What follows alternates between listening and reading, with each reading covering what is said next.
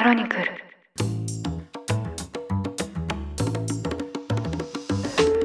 おはようございます。2023年7月24日月曜日。ニュースコネクトあなたと経済をつなぐ5分間。パーソナリティの新井里奈です。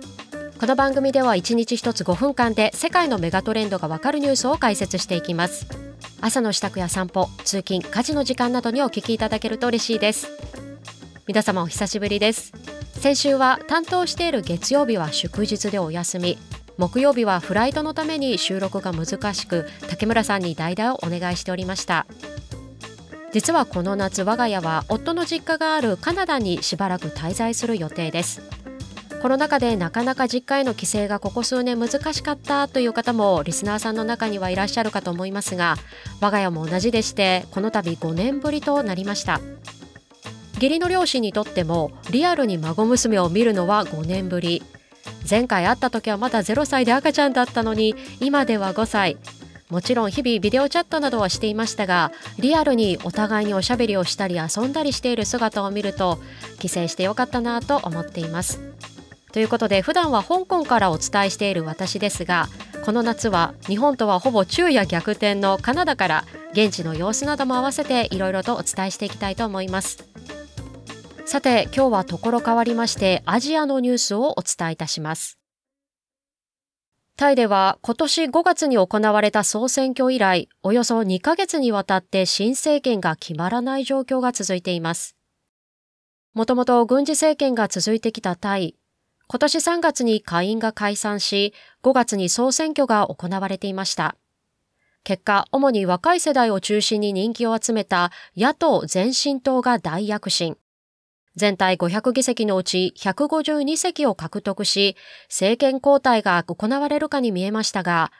今月13日に行われた首相指名投票では、前進党党首であるピター氏が過半数を獲得できず、投票が持ち越し。先週予定されていた2回目の投票では、1回目同様、ピター氏が首相候補として選出されていましたが、投票開始直前、保守派から一度選出されなかった候補に対して再度投票を行うのは議会の規則に反するとして投票自体が中止となりました。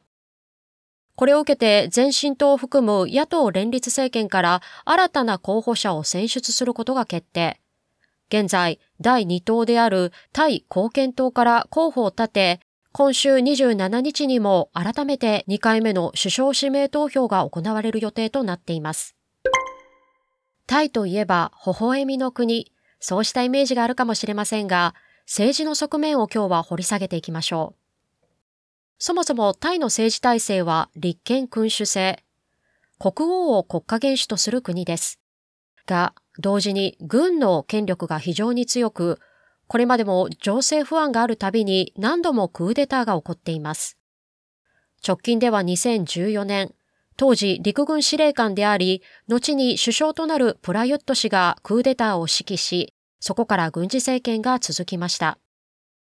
その後2019年に一度総選挙が行われているものの、同じくプラユット氏が首相に選任され、軍の影響力はこれまでも強く続いています。こうした政権に対し国民は反政府でもたびたび決行。軍事色が濃いプラユット政権の退陣や王政改革などを求めてきた背景があります。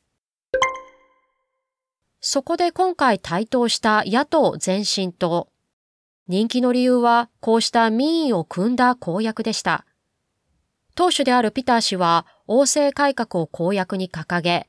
また若手実業家としての経歴も合わせて政権交代のシンボルとして今回当初を務める前進党が多くの議席を獲得するに至りました。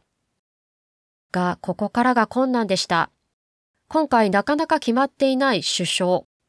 選出されるには、議会の上院250名、下院500名を合わせた過半数の支持が必要な仕組みになっています。今回、下院については、野党が連立政権を樹立することで、ある程度まで支持を増やすことはできましたが、ネックとなったのが上院。こちらの250名、実は軍政権下で任命された人物が大半となり、ここから野党側である前進党候補の支持を取り付けるというのが実際大きなハードルになったとみられています。こうして今回のような民意を反映した選挙で選出された党の党首が首相になりづらいという結果につながっているのです。今週行われる予定の2回目の選出投票。今後の焦点は野党連立政権からの新たな候補がどれだけ保守派の支持を取り付けられるかどうかです。保守派が多い上院をはじめ、下院も含めてこうした軍事政権の流れを組む保守派の切り崩し、どこまで進むのか注目されています。ということで今回は新政権が未だ決まらないタイの首相選出について取り上げました。実は今回の件をめぐって現地では前進党の支持者らが抗議活動を行っていることも報道されていますそこで気になったのが現地の様子タイに短期滞在しているこの番組のパーソナリティ野村さんにも現地の様子を聞いてみました。この夏タイに旅行に行かれるリスナーさんなどに向けて気をつけたいところなどはありますか？と伺ってみたところ市民生活にはほとんど影響がなさそうなんですよね。街の混乱も見られませんでした。ということでした。実はクーデターが起こる国抗議活動が頻繁に起こる国イコール危険な場所とすぐに連想してしまいがちですが